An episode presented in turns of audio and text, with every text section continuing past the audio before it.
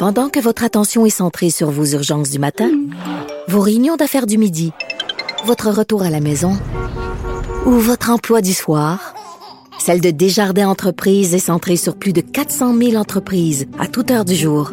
Grâce à notre connaissance des secteurs d'activité et à notre accompagnement spécialisé, nous aidons les entrepreneurs à relever chaque défi pour qu'ils puissent rester centrés sur ce qui compte, le développement de leur entreprise.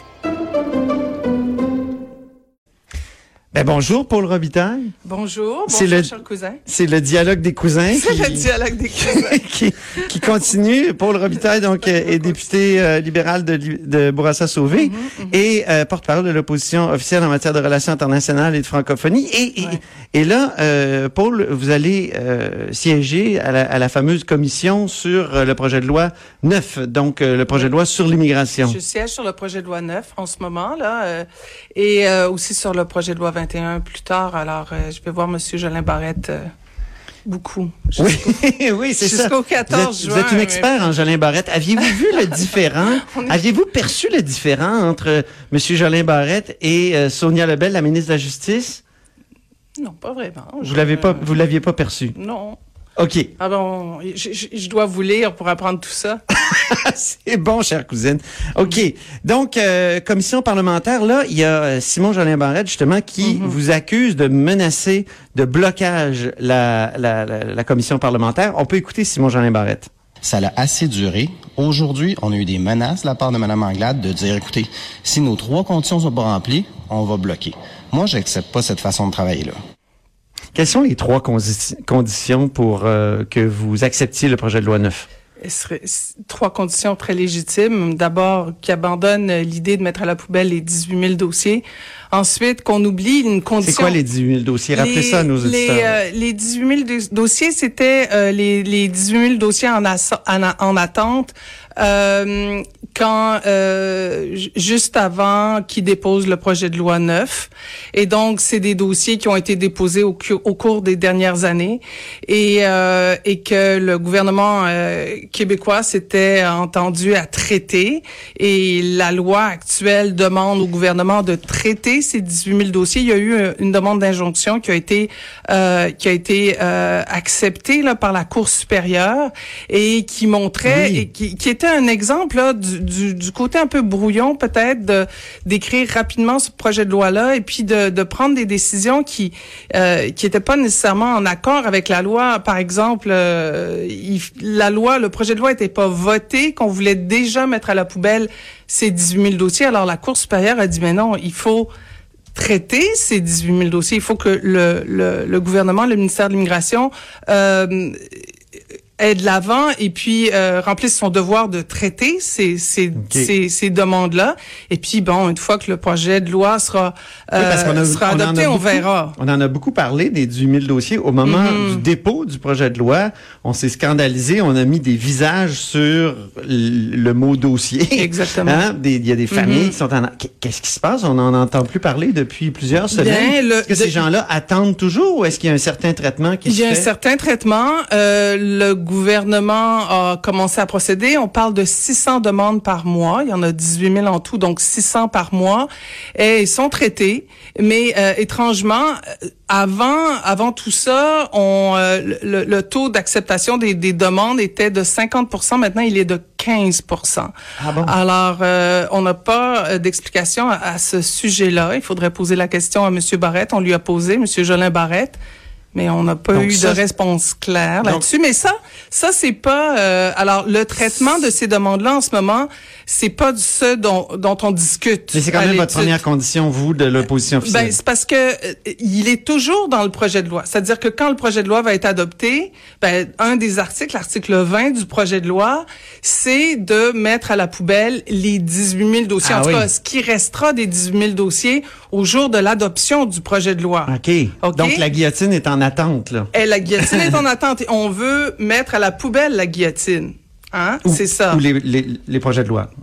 Ben, Ah, en tout vous, cas, vous non. voulez mettre à- à la poubelle la guillotine. Ok, je comprends. en fait, nous, on veut pas que ces projets On veut de, pas, oui, on veut, ça. on veut pas que ces dossiers-là soient mis à la poubelle. Oui, je comprends. On veut, on veut continuer, on veut que le gouvernement continue à traiter ces, ces 18 000 dossiers. Deuxième, la condition à la résidence permanente, parce que on dit ben ça n'a pas d'allure. Il y aura un système à deux vitesses au Canada.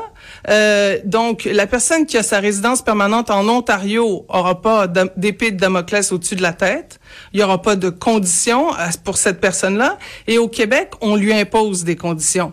Un, et, et donc on se dit c'est c'est c'est anti-économique. Et puis, euh, c'est pas vendeur et c'est pas très, très gagnant pour la rétention des immigrants au Québec, on s'entend. S'il y a une condition ici puis il n'y en a pas en Ontario, ben là, que alors, euh, les gens vont probablement préférer aller en Ontario. Euh, et, et, aussi, il y a beaucoup de problèmes. là. Ça, c'est l'article 9 du projet de loi. Et il y a énormément de problèmes avec ça. Euh, et, et, ce, qui est, ce qui est intéressant, de, comme juriste, je trouve ça intéressant. En fait, l'article 9 du projet de loi, les conditions à la résidence permanente seraient gérées par Ottawa. Il y y a quelque chose d'absurde là-dedans. Il faut en parler. Il faut prendre le temps d'en parler. Et, nous, on considère qu'une condition à la résidence permanente, comme il est écrit là, ça ne fonctionne pas. Donc, on l'oublie. Et le, troisième point, c'est qu'il faut pas euh, alourdir le fardeau des entrepreneurs.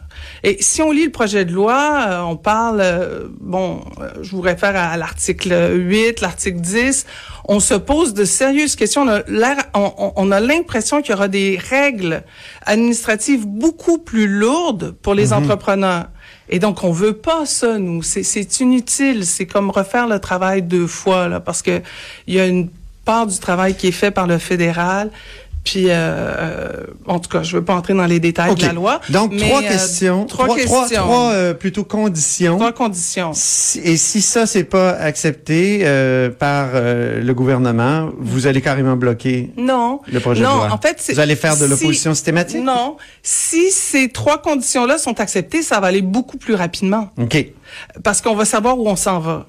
Et on va c'est comme le cœur du projet, surtout la troisième. Ouais, euh, mais mais le, le cœur du projet, c'est c'est une intégration réussie. Réussie, une et la prospérité. Et la prospérité du Québec. Donc, c'est beaucoup de choses. J'ai une dernière question parce que le temps file, euh, hmm. Paul Robitaille. Euh, je sais pas si vous avez entendu parler de notre euh, grand reportage au bureau d'enquête sur euh, qui a conclu qu'il y a 200 importateurs, facilitateurs et tueurs à gages liés au puissant cartel de la drogue hmm. qui se baladent en toute liberté au Québec. Donc 200 d'entre eux des mex d'origine mexicaine, hmm. évidemment. Ça c'est le narcos PQ de, de Félix euh, Séguin entre autres. Et là-dessus on souligne que ben il y a eu un, des assouplissements des règles euh, à, la frontière décrétées par le gouvernement Trudeau en 2016. Est-ce que s'il n'y avait pas eu ces assouplissements-là à la frontière, il aurait été, ça aurait été euh, plus facile d'épingler ces 200 euh, personnes-là ou de leur empêcher, leur empêcher de d'entrer au, au, Canada, vous qui avez été commissaire euh, aux droits aux droits de réfugiés? Alors, vous voulez que je mette mon chapeau d'ancienne commissaire? Oui mon chapeau d'ancienne commissaire, ben je veux pas entrer dans dans, dans le, le travail des des euh, de la SQ puis de la GRC et puis tout ça. Euh, et, et, et et je, moi, j'ai l'impression que, que si des gens qui ont beaucoup d'argent veulent vraiment venir au Québec faire des, des, des affaires illicites, euh, c'est sûr qu'un visa, un visa imposé, en fait, c'est ça, c'est toute la question du visa pour les Mexicains qui a été levé en 2016. Hein? Mmh, oui, c'est ça. Et, euh, oui, quand je parle d'assouplissement, c'est exactement ça. ça. dépend de plein de choses et puis je veux pas être euh, dogmatique là-dessus ou avoir, mais euh, chose certaine, c'est qu'un visa vous aide à contrôler la frontière un petit peu mieux. Mais pour les gens qui ont beaucoup, pour les, les magnats de la drogue, là, mhm. hein, venir au Québec ou au Canada avec un faux passeport, c'est pas très compliqué. Ah euh, oui? Ben non, il y a un trafic de faux documents incroyable sur cette planète. Et puis, il faut mhm. en être conscient. On peut acheter euh, un passeport africain, on peut acheter un, on peut pas m'acheter un passeport canadien. C'est, c'est juste plus cher. Mais alors, il y a toutes sortes de magouilles sur cette planète. Il y a plein de trucs dans ce passeport-là, de, de, de, de oui, je sais pas comment appeler ça. C'est difficile, probablement, de, de oui, mais souvent, ils vont voler un passeport canadien, donc ça va être un passeport authentique, mais on a changé euh, on, a, on, a, on a truqué la photo, on a... Est-ce qu'il y en a qui peuvent essayer de passer par la voie des, des, statuts de réfugiés? Il y a... Ils peuvent, mais ils sont, ils, pourraient, euh, c'est sûr. Euh, tout est possible, mais moi, si j'étais eux, j'aurais pas fait ça. Non. Parce que une fois qu'on demande l'asile, on doit prendre l'empreinte digitale. Ah, Et quand on en prend l'empreinte digitale, alors là, il y a euh, il y a des échanges d'informations entre la GRC et euh, les services américains, les services britanniques, les services australiens, les services nouve- nou- nouveau-zélandais. Et, euh, et là, euh, si la personne a été fichée aux États-Unis, c'est très facile de le savoir, même s'il a falsifié, même si c'est pas son vrai nom. Alors, euh, mais il y a toutes choses, toutes sortes de choses illicites. Il y a, il y a un trafic de faux documents qui est, qui est, euh, comment je pourrais dire, Terrifiant. ou fleurissant. Ah oui.